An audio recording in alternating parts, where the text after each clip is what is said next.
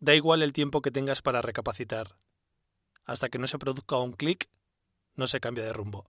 Bienvenidos al capítulo 10 de No soy el típico. Estocolmo. Mientras volvía. Durante los dos meses que estuve de baja por agotamiento y estrés, sentí que me había liberado de una carga enorme. Pero en lo más profundo de mi ser no había abandonado mi sentido de la responsabilidad en cuanto a sacar adelante aquel proyecto empresarial. Como mi hermano seguía trabajando en la empresa, me iba contando cómo iba evolucionando todo mi ausencia. Tengo que reconocer que me reconfortaba saber que mi marcha había destapado un boquete de trabajo enorme, lo que obligó a corregir el fallo inicial y duplicar la plantilla. Mientras, mis amigos me recomendaban que no volviera a esa empresa después de la baja teniendo en cuenta lo mal que lo había pasado.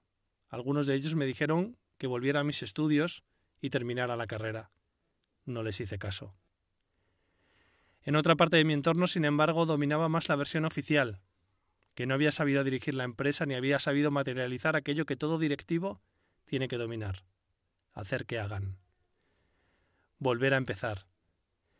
El hecho de que se duplicara la plantilla en mi ausencia me hizo pensar que las aguas volvían a su cauce, que ahora, de verdad, estaban las bases sólidas y fuertes que me iban a permitir desarrollar mi trabajo con, con garantías. Durante este síndrome de Estocolmo laboral fue la primera vez que vi claramente lo que no quería nunca más en mi trabajo. Volver a dejar de lado toda mi vida por el bien de una empresa que además no era mía. A partir de mi vuelta y durante todos los años que tuve responsabilidades en la misma, traté a mis compañeros de trabajo como quería que me trataran a mí. Recuerdo que, a los becarios que contratábamos, les decía en la entrevista que en la empresa no quería héroes, que su horario de cinco horas se iba a cumplir escrupulosamente, estaba haciendo algo que en mi futuro iba a ser muy relevante, permitir que las personas disfrutaran de su trabajo y de su vida personal de forma natural.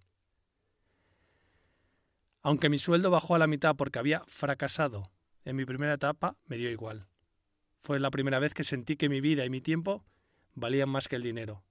Sin embargo, iba a tardar años en llevar ese aprendizaje hasta sus últimas consecuencias.